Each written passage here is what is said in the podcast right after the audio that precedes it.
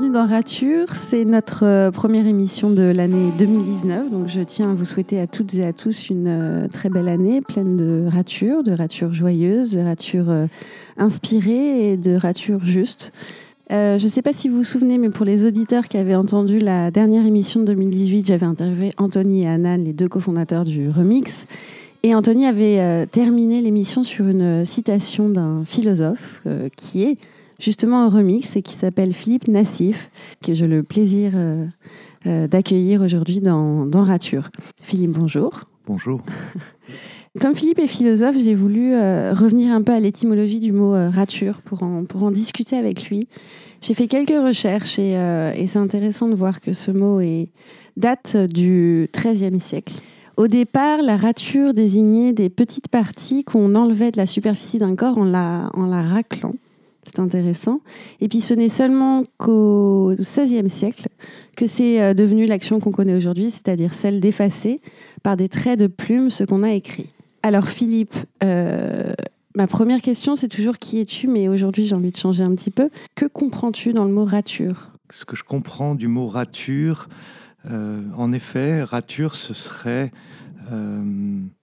Bah, quand on écrit un texte et qu'on rature un mot, c'est que c'est que le mot n'était pas assez précis.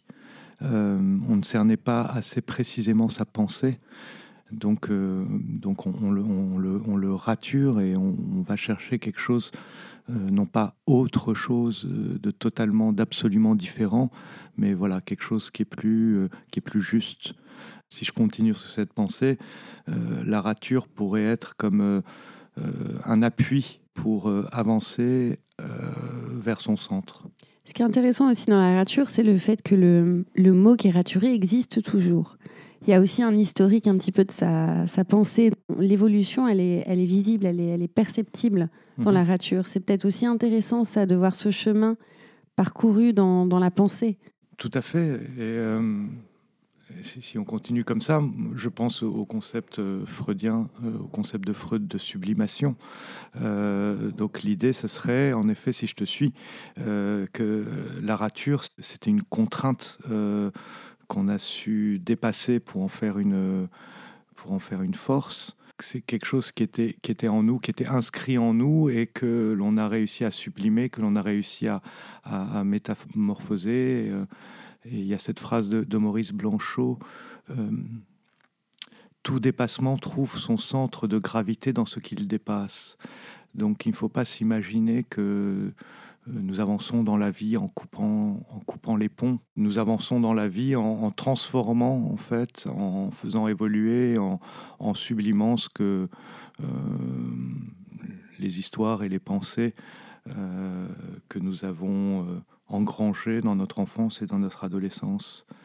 Donc euh, la rature, elle est toujours là, et peut-être même qu'on la revisite. Euh, on, on, la revisite sur le mode de la régression. Quand on va pas bien du tout, euh, on peut revenir à des modes de fonctionnement ou à des pensées que l'on avait cru raturer, mais qui sont toujours là, mais aussi sur le mode de la sublimation. C'est-à-dire que ce qu'on a raturé revient, mais mais à un degré supérieur. Dans l'acte de raturer, il y a aussi, euh, c'est comme une entaille. Une entaille, c'est ce qui, c'est ce qui laisse passer la vie, c'est ce qui laisse passer le sang, c'est ce qui laisse passer euh, euh, la lumière. Hein. J'ose plus, j'ose plus prononcer cette, ce vers, ce vers de Léonard Cohen. tant il est devenu un, un lieu commun de l'époque, mais c'est à travers les failles que passe la lumière. Euh, il y aurait cette idée-là dans la rature. Il y a quelque chose dans la rature qui relève d'une nécessité à aller vers euh, plus de, justesse, ou d'un parcours en tout cas. Là, je pense à la, à la définition du, salaud euh, de Jean-Paul Sartre.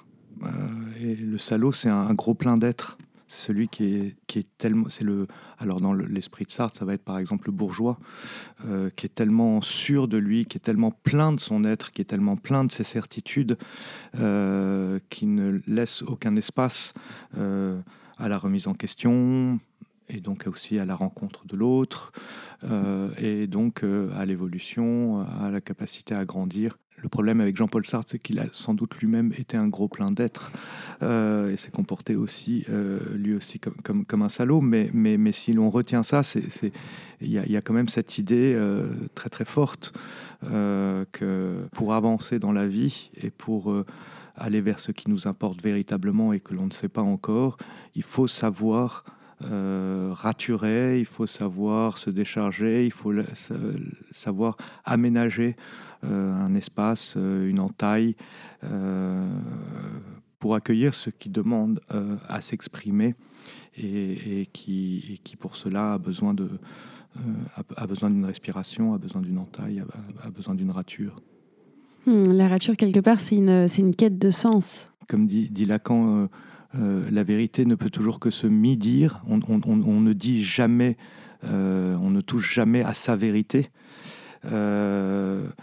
Euh, et donc on peut, juste s'en approcher. Et l'histoire d'une vie, l'histoire d'une vie qui réussit, c'est l'histoire d'une histoire qui va non pas à chaque fois se réinventer, mais qui va peut-être se cerner mieux. On a comme ça un, secret, on a un, un, noyau de nuit, comme dit André Breton, en nous. Et, euh, ce qu'il faut faire, c'est, arriver à se, simplifier.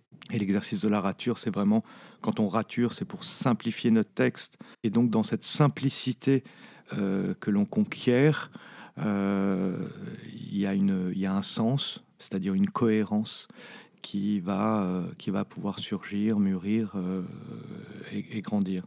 Donc, euh, la rature, en effet, euh, la rature, en effet, est essentielle.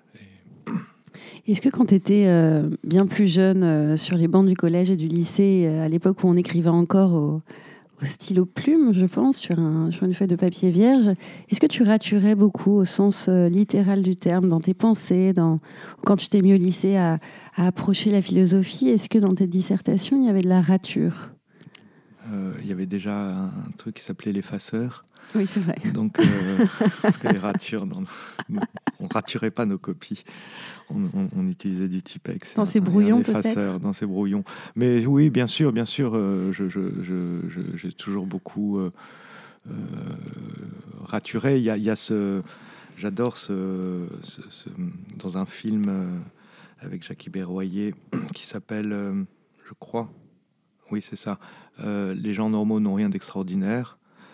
Euh, Jacques Berroyer joue le rôle d'un philosophe euh, et, en fait il passe son temps à dire mais il doit y avoir un mot plus juste, il doit y avoir un mot plus juste et, je trouve qu'une définition valable de la philosophie c'est cette obsession de se dire non attends euh, on doit pouvoir formuler les choses de façon plus juste, plus précise, plus éloquente. C'est comme ça que tu perçois la philosophie, comme une, pensée en, perpétuelle remise en question d'elle-même?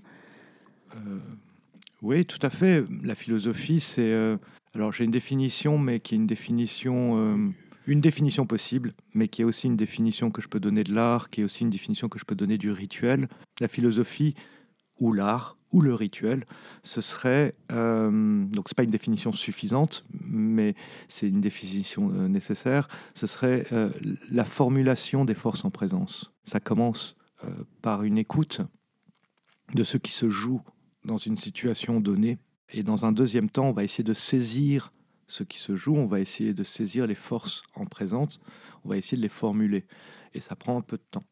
Euh, ça prend un peu de temps, on commence, on a une intuition, on comprend quelque chose, et après on va essayer de, voilà, d'être, d'être, d'être, plus, d'être plus juste et d'être plus précis. C'est et, ce qui est intéressant aussi, euh, peut-être que tu l'as remarqué euh, toi-même, euh, quand on écrit un, livre ou un long article, mais surtout un livre, c'est qu'à un moment donné, euh, on va se rendre compte que à la page 135, on dit presque le contraire de ce qu'on disait à la page 23. et donc, on va se. Et, là, il va falloir se forcer, enfin, s'efforcer à de trouver une, synthèse qui dépasse cette contradiction apparente qu'on a dans notre pensée, donc la philosophie. C'est une remise en question dans la mesure où euh, la situation change en permanence. Mm. La situation change en permanence. Je change en permanence, donc la manière dont je vais appréhender la situation va, va, changer. La situation change en permanence. Donc s'il s'agit de formuler les forces en présence, euh, en effet, ça ne peut être qu'une remise en question permanente, en tout cas une progression. Euh, une, progression permanente, ce qui est jubilatoire même, euh, parfois dans, enfin souvent dans la philosophie, c'est d'arriver à trouver le concept qui va permettre d'articuler ces forces-là, de comprendre de quelle manière elles sont liées, et pour ma part, de quelle manière elles sont liées, de quelle manière elles s'articulent lorsqu'elles offrent euh, une, orientation euh, tonique euh, et, et, tournée vers, vers, vers l'élévation. Quand on, quand on se dit philosophe comme, comme toi, c'est parce qu'on a écrit des essais, parce que sa pensée est comme ce que tu viens de définir? Alors, d'une part, je lis essentiellement de la philosophie depuis, euh, depuis maintenant une vingtaine d'années. J'écris beaucoup euh, à partir de concepts philosophiques. Donc la philosophie fait vraiment partie de ma vie. Euh, maintenant, se, décerner le titre de philosophe, je trouve ça tout à fait téméraire. Jusque, disons, jusqu'à la fin du XXe siècle, un philosophe, c'était un fabricant de concepts reconnu, notamment par l'université. Euh, et il n'y en avait pas beaucoup. Chemin faisant, euh, on a commencé à décerner le titre de philosophe aux professeurs de philosophie. Des professeurs de philosophie qui écrivaient des articles ou qui publiaient des livres, les journalistes disaient ben, c'est un philosophe. Mmh. Parce que déjà, ça, ça t'économise euh, une douzaine de signes dans ton article, c'est bien pratique, et puis ça impressionne plus. Euh, pour ma part, donc moi j'étais dans la philosophie. Euh, euh, je pensais avec les philosophes et j'espère en philosophe. Et il se trouve que lorsque j'ai amorcé mon tournant de carrière, c'est-à-dire lorsque j'ai quitté le journalisme pour intervenir au sein du monde de l'entreprise, c'est poser la question de savoir comment j'allais me présenter. Alors il y a un terme en allemand que j'aime beaucoup Enfin, il y a une expression, un titre en allemand que j'aime beaucoup et qui me convient euh, parfaitement et qui est théoricien de la culture. Si je vais voir des entreprises que je leur dis je suis théoricien de la culture, mm. ça le fait pas trop. Mm. Si je leur dis que je suis philosophe, euh, tout de suite ça pose, ça calme euh, et ça, ça donne une, certaine stature. Donc, je me souviens, j'ai demandé au, au, directeur de la publication de Philosophie Magazine Fabrice Gerschel, qui a eu une première vie de, financier euh, euh, et, qui connaît bien le, monde de, l'entreprise et qui, voilà, qui est entre le monde de l'entreprise et le monde de, la philosophie. Et je dis, est-ce que tu penses que j'ai le droit de me présenter comme philosophe? Il me dit, oui, vas-y, fais-le. Donc voilà, il, fallait, il fallait trouver un titre, donc je me suis dit philosophe et j'ai longtemps, pendant deux, trois ans, été assez mal à l'aise mmh. avec ça. Et t'as jamais réussi à trouver un, un, mot, donc le mot philosophe, qui serait raturé et qui serait remplacé par un seul mot? Ce qui me plairait, c'est que hum, c'est une pensée que, que, que, que j'ai eue euh, il y a quelque temps, mais euh, euh, peut-être que dans 20 ans, peut-être que dans 20 ans, je me, je, me, je me, décernerai le titre de chaman, ça, ça me plaît bien. mais il faut travailler avant. Les chamans, on s'éloigne un peu des, de l'empirisme de la philosophie, non? Ça t'oriente vers euh, euh, le philosophe comme, euh, comme guérisseur. Et ça, hmm. j'aime bien. guérisseur de quoi? Des, bah, des névroses sociétales des, De quoi? De ce qui encombre, de ce qui empêche de, de la vie de circuler. voilà. De ce, qui, de, ce qui, de ce qui fait que, que le, mal, le mal, c'est quand, le, le mal, quand, c'est quand la vie ne coule plus. Euh, c'est quand la vie est retenue euh, par les parois de notre ego, par exemple, ou euh, par, par des, des, des, structures sociales qui ne sont plus ajustées aux nouvelles conditions d'existence et qui, du coup, empêchent, voire pervertissent les nouvelles aspirations. J'imagine que tu as des, as des maîtres à penser favoris. Est-ce que dans, ces maîtres à penser euh, que tu as eu depuis euh, une vingtaine d'années, depuis que tu lis de la philosophie, est-ce qu'il y a eu des ratures sur ces maîtres à penser. Tu les as remises en question Tu, n'as plus été d'accord avec, ce qui a été formulé? Parmi mes maîtres à penser, euh, c'est essentiellement des, philosophes contemporains. Il y a un philosophe allemand qui s'appelle Peter Sloterdijk, que, j'aime beaucoup, qui m'intéresse en plus parce que il a, c'est quelqu'un qui a, connu une initiation euh, euh, auprès d'un maître indien au Shorajnesh en Inde. Donc c'était quelqu'un qui était assez, est assez singulier sur la scène philosophique euh, européenne, puisque à la fois il est l'héritier, de, la philosophie européenne et, et, il a ce centre de gravité qui est du côté de, des sotériologies asiatiques.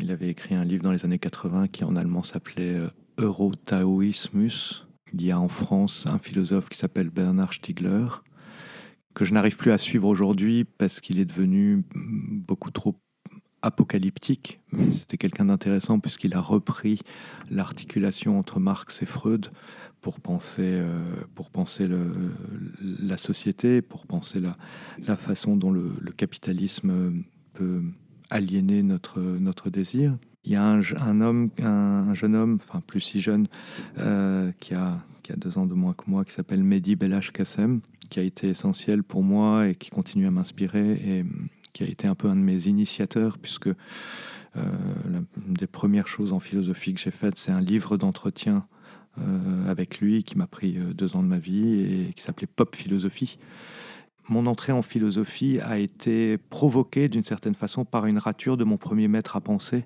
mhm. qui a été Michel Maffezoli, qui est un sociologue passionnant, à qui on doit l'idée de, des nouvelles tribus. Selon Michel Maffezoli, il y a deux forces en présence dans toutes les sociétés. C'est d'un côté euh, le prométhéen, qui, veut, qui va vers le progrès, qui va vers euh, l'individuation, euh, qui serait donc du côté de l'adulte, du jour, du sens, euh, de l'ordre, et de l'autre côté le dionysiaque, donc Dionysos qui va vers le, mélange, l'emmêlement des êtres les uns avec les autres, l'instant présent, et peut-être du, côté de la femme, de l'enfant, de la nuit. Euh, et donc, selon Michel Maffezoli, l'histoire est rythmée par euh, euh, une pulsation entre le prométhéen qui va être en avant, et ça, a été le cas pendant la, modernité, pendant notre modernité du XVIIe siècle à la, fin du XXe siècle, et, le dionysiaque va être, va, être sur l'arrière-scène, et puis à un moment donné, c'est le dionysiaque qui va prendre qui va prendre l'avant et du coup euh, le, et, le prométhéen va être à l'arrière et c'est ce que ça a été là mon premier choc de pensée. Euh, j'ai commencé en tant que journaliste euh, et je me suis retrouvé à, couvrir des, grands mouvements sociétaux c'était en 95 96 et notamment le web arrivait j'ai été très frappé par le phénomène des raves j'avais fait comme ça un long reportage euh, sur le, la Love Parade de Berlin avec un million de drivers euh, dans, dans les rues de Berlin pour, euh, pour l'événement du jeudi. Et je voyais bien que tout ce que j'avais appris euh, en fac et à Sciences Po ne me permettait pas de décrypter ce qui était en train de se jouer de nouveau dans l'époque. Euh, tout ce que j'avais appris selon l'idée selon laquelle euh, la société était peuplée d'individus rationnels, que nous vivions en République et que nous avions d'abord des devoirs avant d'avoir des droits, etc., etc. Toute cette pensée-là, cette pensée moderne, cette pensée qui est dans la tête de la plupart des élites, moi, ce que je voyais arriver, au contraire, c'était voilà, c'était de la tribalisation, c'était le règne de l'émotion, c'était euh, toutes ces choses-là qui, nous sont devenues plus, ou moins communes. Et, c'est à ce moment-là qu'il a fallu que je me remette en question dès le début. Et donc, cette, et mon premier maître, du coup, a été Michel Maffezoli, parce que de toute façon, tout devenait clair. Tout devenait clair. Nous avions vécu sous le règne du Prométhéen et nous étions en train de rentrer dans un monde qui allait être dominé par le Dionysiaque. Le problème, c'est qu'au bout de, deux ou trois ans, je me suis détaché, enfin, j'ai voulu aller en, philosophie parce que pour Michel Maffezoli, un spectacle de Pina Bausch et une hystérie shopping euh, chez H&M, c'est du dionysiaque, c'est la même chose, il n'y a pas à les, discriminer et à juger euh, de, la qualité, euh, de la qualité. Pour lui, il prend tout les sociologues ont ce, mauvais travers, selon moi, euh, euh, de ne pas faire de distinction euh, éthique dans les phénomènes qu'ils décrivent. Moi, ce qui m'intéressait, c'était, OK, ok, on est du côté du dionysiaque, mais, mais d'abord, il faut, il faut aussi un peu de, de, de prométhéen, mais surtout, il y a du allez, on va le dire comme ça aussi simplement, il y a du bon dionysiaque et il y a du mauvais dionysiaque. Euh, euh, un déchaînement de pulsions euh, consuméristes et un, un, emmalement chorégraphié. c'est pas la même chose. Et donc mon entrée en philosophie, elle, elle, a vraiment été déterminée par cette rature première, cette première rature de, de, de me détacher tout en gardant finalement cette première grande idée une pulsation entre, entre, entre deux forces. Euh, donc mon, premier dépassement a, été déterminé par ce, désir euh, de pouvoir euh, discriminer entre le bon et le mauvais dionysiaque. Et j'irai même un peu plus loin, le désir peut-être de trouver une articulation fine entre dionysiaque et prométhéen. Oui, un entre-deux. Voilà, un, un, un, entre un équilibre, entre ces deux forces. Voilà. Dans cet entre-deux-là, il y, a, des choses merveilleuses qui peuvent surgir et c'est cet entre-deux-là que j'essaye de, saisir. Et si on revient un petit peu à ton, à ton parcours, euh, d'abord le journalisme, avant la philosophie. Oui. Euh, tu as eu besoin d'en passer par là, par cette écriture, cette méta-écriture, on va dire? Dès l'âge de, 15 ans, 14 ans, je rêvais de devenir journaliste. C'était vraiment une vocation.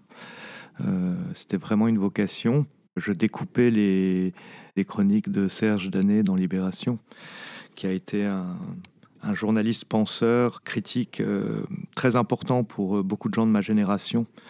Euh, qui, donc était, euh, qui était un critique de cinéma, qui avait, qui avait dirigé les cahiers du cinéma, qui a fondé une revue qui s'appelait Trafic ensuite. Déjà à l'époque, j'aimais la pensée dans les journaux. Mm. Euh, et, Serge Danet était très important pour nous parce qu'il nous a appris à...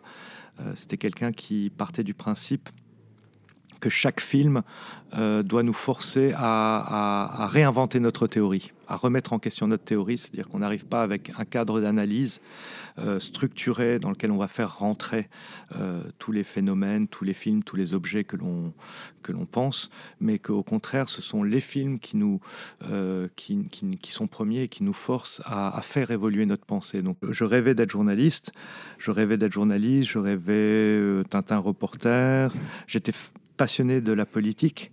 J'étais passionné par la politique, donc euh, je rêvais d'être journaliste politique. Et euh, là, il m'a pas fallu longtemps pour raturer ça. Il, m'a suffi de faire euh, un stage au Figaro et un stage à, Libé pour comprendre que j'avais rarement eu une idée aussi sotte que de vouloir devenir journaliste politique. Parce que les êtres les plus inutiles, voire parasites, euh, sur la scène médiatique, ce sont bien les, en France en tout cas, hein, ce sont les journalistes politiques qui, euh, qui, ne passent leur temps qu'à commenter les stratégies politiques des uns et des autres et qui, à la différence de, dans d'autres pays, que ce soit en Espagne ou en Angleterre euh, ou aux États-Unis, n'ont aucune maîtrise des questions de politique publique.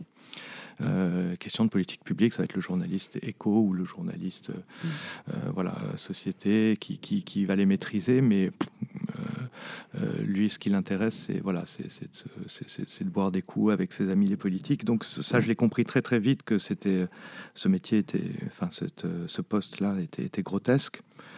Et euh, puis ensuite, il s'est passé quelque chose euh, d'assez inattendu. C'était à l'automne 95, à l'époque des, des, grèves contre, contre Juppé.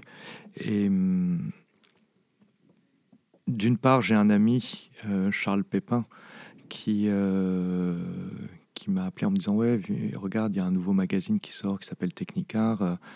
Euh, on va écrire, on vient, vient, écrivons, écrivons tous les deux des chroniques et allons leur proposer. ce, que ce que nous avons fait. Et d'autre part, Internet venait d'arriver. Donc moi, j'avais pris mon été à explorer l'Internet. Euh, avec l'idée de, rentrer dans, des journaux euh, euh, en proposant des, articles et des chroniques sur, le web et sur Internet. Et donc je me suis retrouvé à faire des chroniques Internet à l'événement du jeudi. dans les pages culture. Donc, je participais aux réunions de, rédaction du service culture de l'événement du jeudi. Et je me suis retrouvé à, Technicar, en fait. on est, Charles et moi, on est arrivés, mais voilà, moi, comme je voulais devenir journaliste, euh, je suis resté. On m'a tout, de suite proposé euh, un poste de, responsabilité. Et je me suis retrouvé, ce que je n'avais pas prévu du tout, à écrire sur la culture.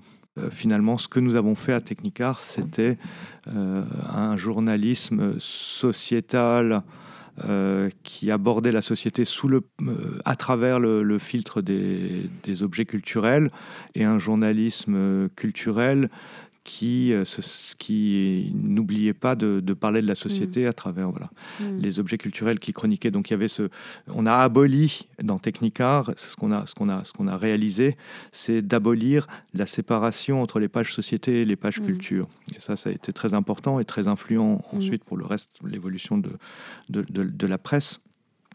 Et, donc voilà, c'était de dire que finalement, un roman de Michel Houellebecq, un roman de Bret Easton Ellis, un film de David Fincher, Fight Club, euh, avait beaucoup de choses à dire sur nos vies mm.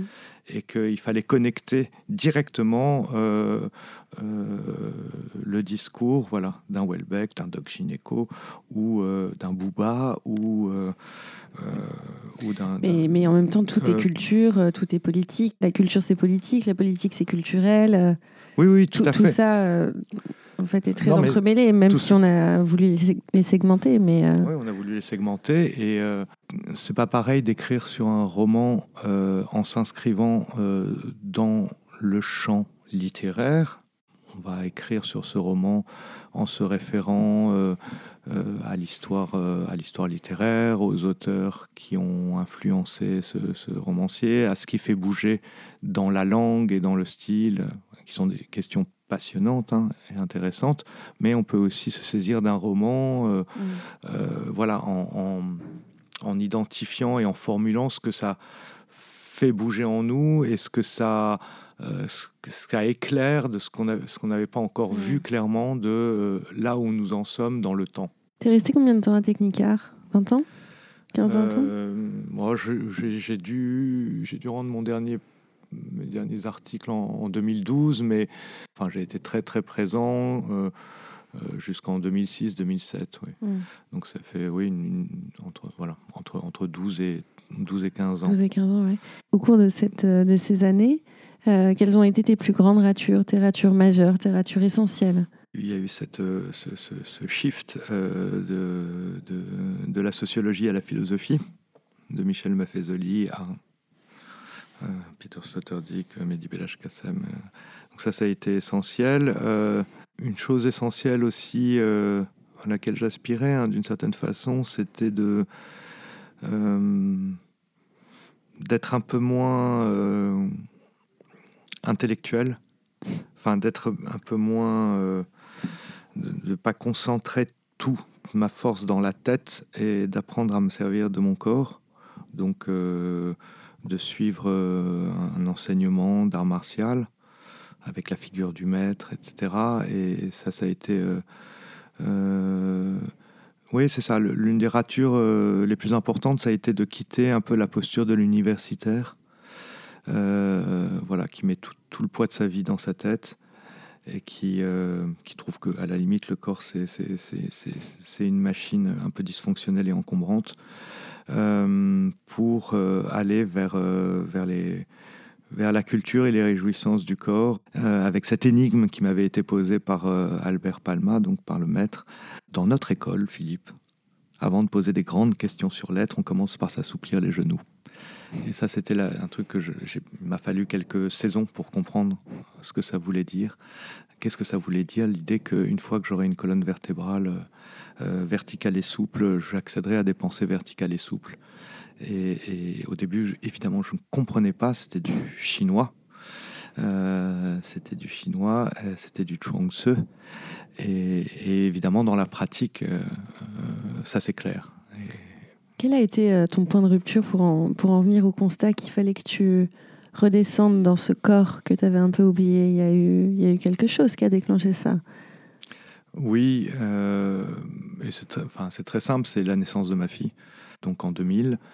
Euh, et euh, je voulais être un père capable de porter sa fille sur ses épaules.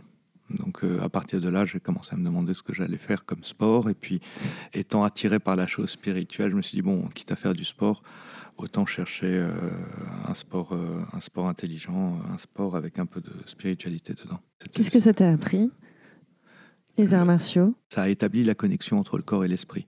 Et ça, c'est vraiment essentiel. Donc, d'une certaine façon, euh, euh, penser, euh, penser, c'est décrire ce qui, te ce qui te traverse. Quand tu comprends ça, alors il y a eu, et ça aussi, ça a été provoqué par la naissance de ma fille, il y a eu la psychanalyse pendant, pendant de nombreuses années, qui est aussi une école, un exercice où l'on apprend à, dire ce qui nous traverse à, nommer ce qui nous traverse.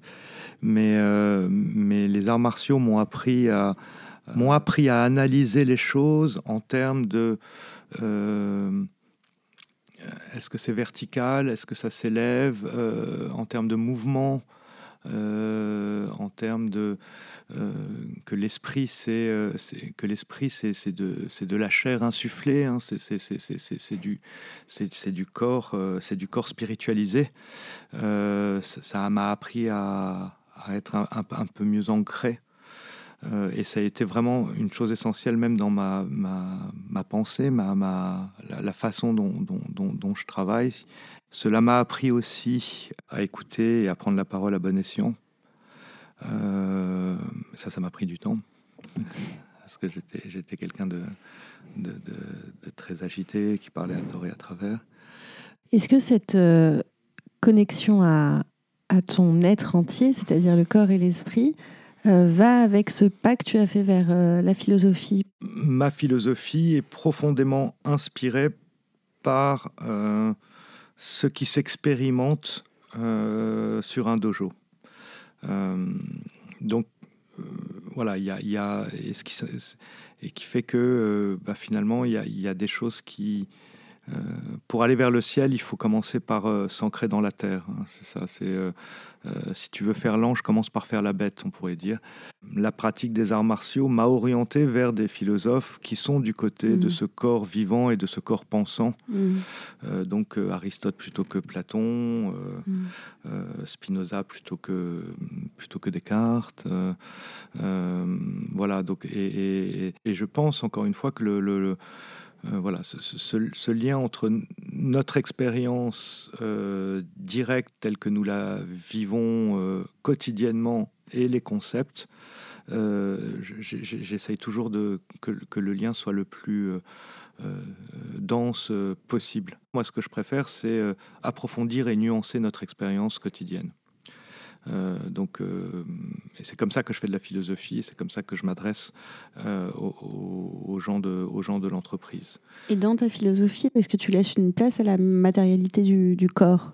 Oui, oui, bien sûr, bien sûr, bien sûr, bien sûr. Dans moi, dans, voilà, c'était, un, des, des, chapitres très importants de, de, mon livre, le livre que mon livre préféré, enfin, parmi ceux que j'ai rédigés. Hein. donc la lutte initiale, et donc dans la lutte initiale, je parlais énormément de euh, de, la, de, ce corps. Donc je me servais beaucoup de, de Chuang Tzu et d'un philosophe, un phénoménologue qui s'appelle euh, Maurice Merleau-Ponty. Le sens de l'absurde, par exemple, tel que Roquentin l'expérimente dans, dans La nausée, ce sens de l'absurde, hein, qui est devenu un, des affects dominants de notre société, est directement déterminé par un corps étroit qui ne respire pas. Mm. Euh, quand on, voilà, mm. ça, ça c'était une des choses essentielles sur lesquelles euh, euh, j'essayais d'insister dans mon livre, c'est que euh, voilà, dans En entendant Godot de Samuel Beckett, euh, ils sont immobiles, euh, ils, respirent à peine, et, cette, ce rétrécissement du sens de la vie est directement déterminé par un rétrécissement mm. de, nos, de la vie des organes et de notre capacité physique de mouvement. Nous projetons à partir de notre corps propre notre réalité. Mm quand j'avais appris à, faire du snowboard. Donc, euh, et, donc, euh, j'allais prendre mon premier cours en fait euh, l'après-midi et le matin, je m'étais retrouvé sur une, pente en hors-piste qui était à pic et tout à fait terrifiante. vraiment terrifiante et je voyais pas du tout comment, comment, comment l'aborder. J'ai pris mon cours euh, et donc le professeur m'a appris euh, voilà, euh, à bien m'installer dans mon centre de gravité, à me mouvoir grâce au mouvement du bassin. Bref, il m'a appris les bases. Et je me rappelle que après mon cours, je suis retourné sur cette même piste, sur cette même hors-piste, et, et, le dénivelé avait changé. Le dénivelé avait changé parce que j'avais métabolisé une mmh. technique, mmh. parce que j'avais, je, je, disposais mon corps mieux. Et, donc, il faut, voilà, il faut bien comprendre, on, revient à l'énigme que m'avait posé euh, mm. mon maître d'art martial. Euh, on, pense à partir de son corps et on pense d'autant mieux que l'on a un corps euh, vertical et souple. L'importation massive des sotériologies asiatiques telles que la méditation ou mm. le yoga, ce, sont, ce sont des apprentissages voilà, de, de, de ce sont, ce sont des, entreprises de conquête du corps-esprit. J'ai une dernière question avant de, de moi-même te, te fournir une citation que, qui te parlera, j'espère. Ma dernière question, c'est euh, quelle est à ce jour ta plus belle rature de vie? J'envisageais finalement mon, mon, travail euh, comme une manière euh, à terme de financer du temps libre pour l'écriture de livres. Et puis, il se trouve que j'ai rejoint le remix, euh, que j'ai rejoint euh, le, euh, le, remix tape, enfin le groupe de musique, que je me suis mis à chanter sur scène. Et, j'ai découvert un deuxième plus bel endroit à être sur le monde, dans le monde. Il y a la cabane au fond des bois et il y a la Seine. Donc, euh, donc voilà, j'ai raturé l'idée que mon destin, c'était euh, essentiellement la solitude et l'écriture. Si la solitude et l'écriture peuvent être contrebalancées par la, scène euh, et la liesse, ce sera parfait. Alors, je finis sur la citation que je t'offre aujourd'hui, Philippe. Je l'ai découverte dans le livre de Mona Cholet, Sorcière, qui est paru il y a, il y a peu de temps. Et c'est Alan Moore. Je crois que la magie et de l'art et que l'art est littéralement de la magie. L'art, comme la magie, consiste à manipuler les symboles, les mots ou les images pour produire des changements dans la conscience. En fait, jeter un sort, c'est simplement dire manipuler les mots pour changer la conscience des gens.